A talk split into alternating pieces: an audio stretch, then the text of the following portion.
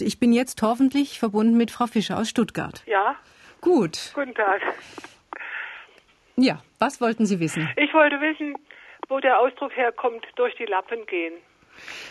Die Lappen kennt natürlich jede Hausfrau und jeder Geografiestudent, aber es geht weder um die einen noch um die anderen.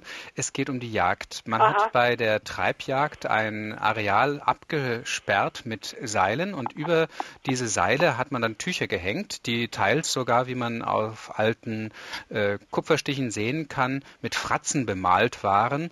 Und äh, da sollten die Tiere, die äh, den Jägern zugetrieben wurden, äh, abgeschreckt werden und immer in dieselbe Richtung laufen. Aber ab und zu lief ein Tier in Panik einfach durch diese Lappen hindurch, durch diese Tücher hindurch und war dann entkommen.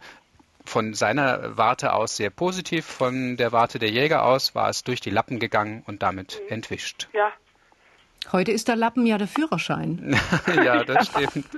Obwohl es ja leider nur noch die Karten gibt. Ich habe noch so einen grauen Lappen. Vielen Dank, Frau ja, Fischer. ich danke auch.